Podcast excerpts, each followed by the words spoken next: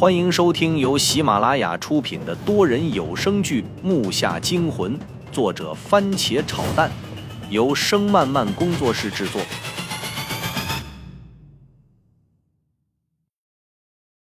第六十四集，没死。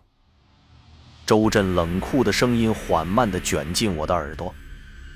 我操，算你有良心。我被他拉出了虫子堆，但放眼望去，还是一股一股虫子的海潮。再看我身上已经被血水全打透了。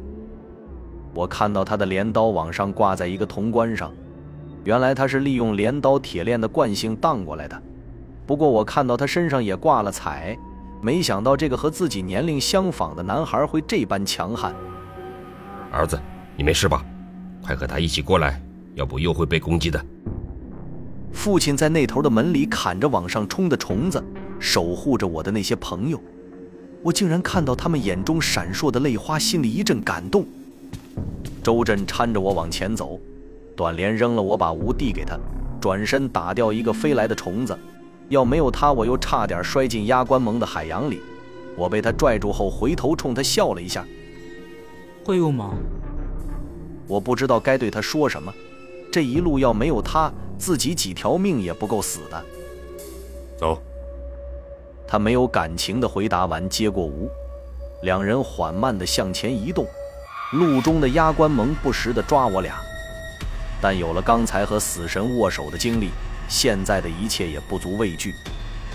大约有二十分钟的奋战，我们俩并没走出多远，但我的体力早就燃烧殆尽，身体的温度正在升高。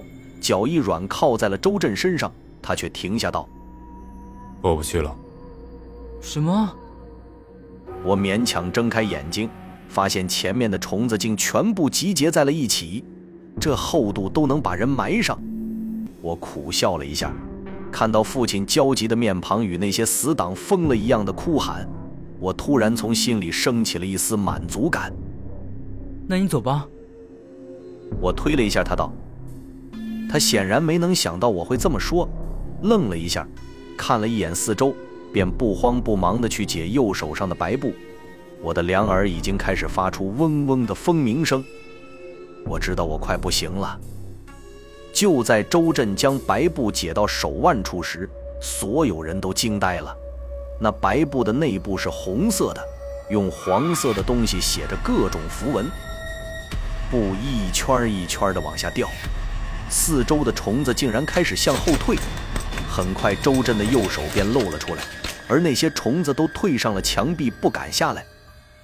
只看周震将右手抬起，在我这个角度恰好可以看到他掌心有个凸起，好像一道疤。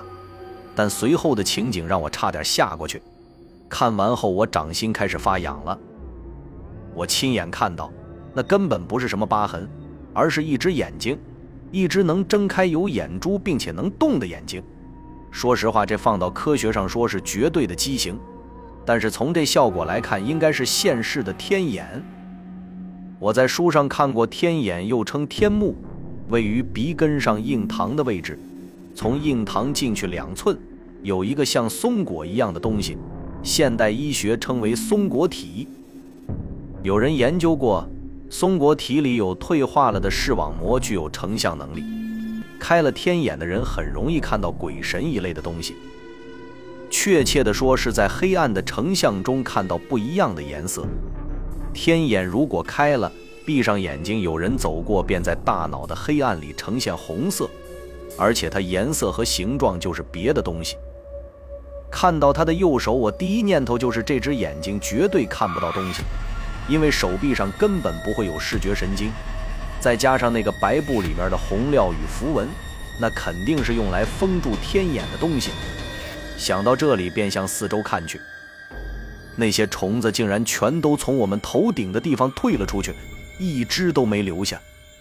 我终于懂了为什么周震去抓压关蒙和尸残时，那些家伙变得那么老实，原来是因为他右手有天眼的缘故。当我又一次进入思考时，父亲再次喊出声：“还不过来？没带够吗？”可我刚和周震准备往前走，就感觉一阵天旋地转，脚好像灌了铅，听到当啷一声后，眼前一黑，便什么也不知道了。我重复持续的做着一些稀奇古怪的梦，不知道过了多久，我听到有人轻声的呼唤。我想把眼皮分开，但艰难的很。经过模糊的思考，脑袋该是承受不住了，一阵刺痛让我眼睛猛地睁了开来。啊啊，这是哪？终于醒了。嗯，这，这是医院。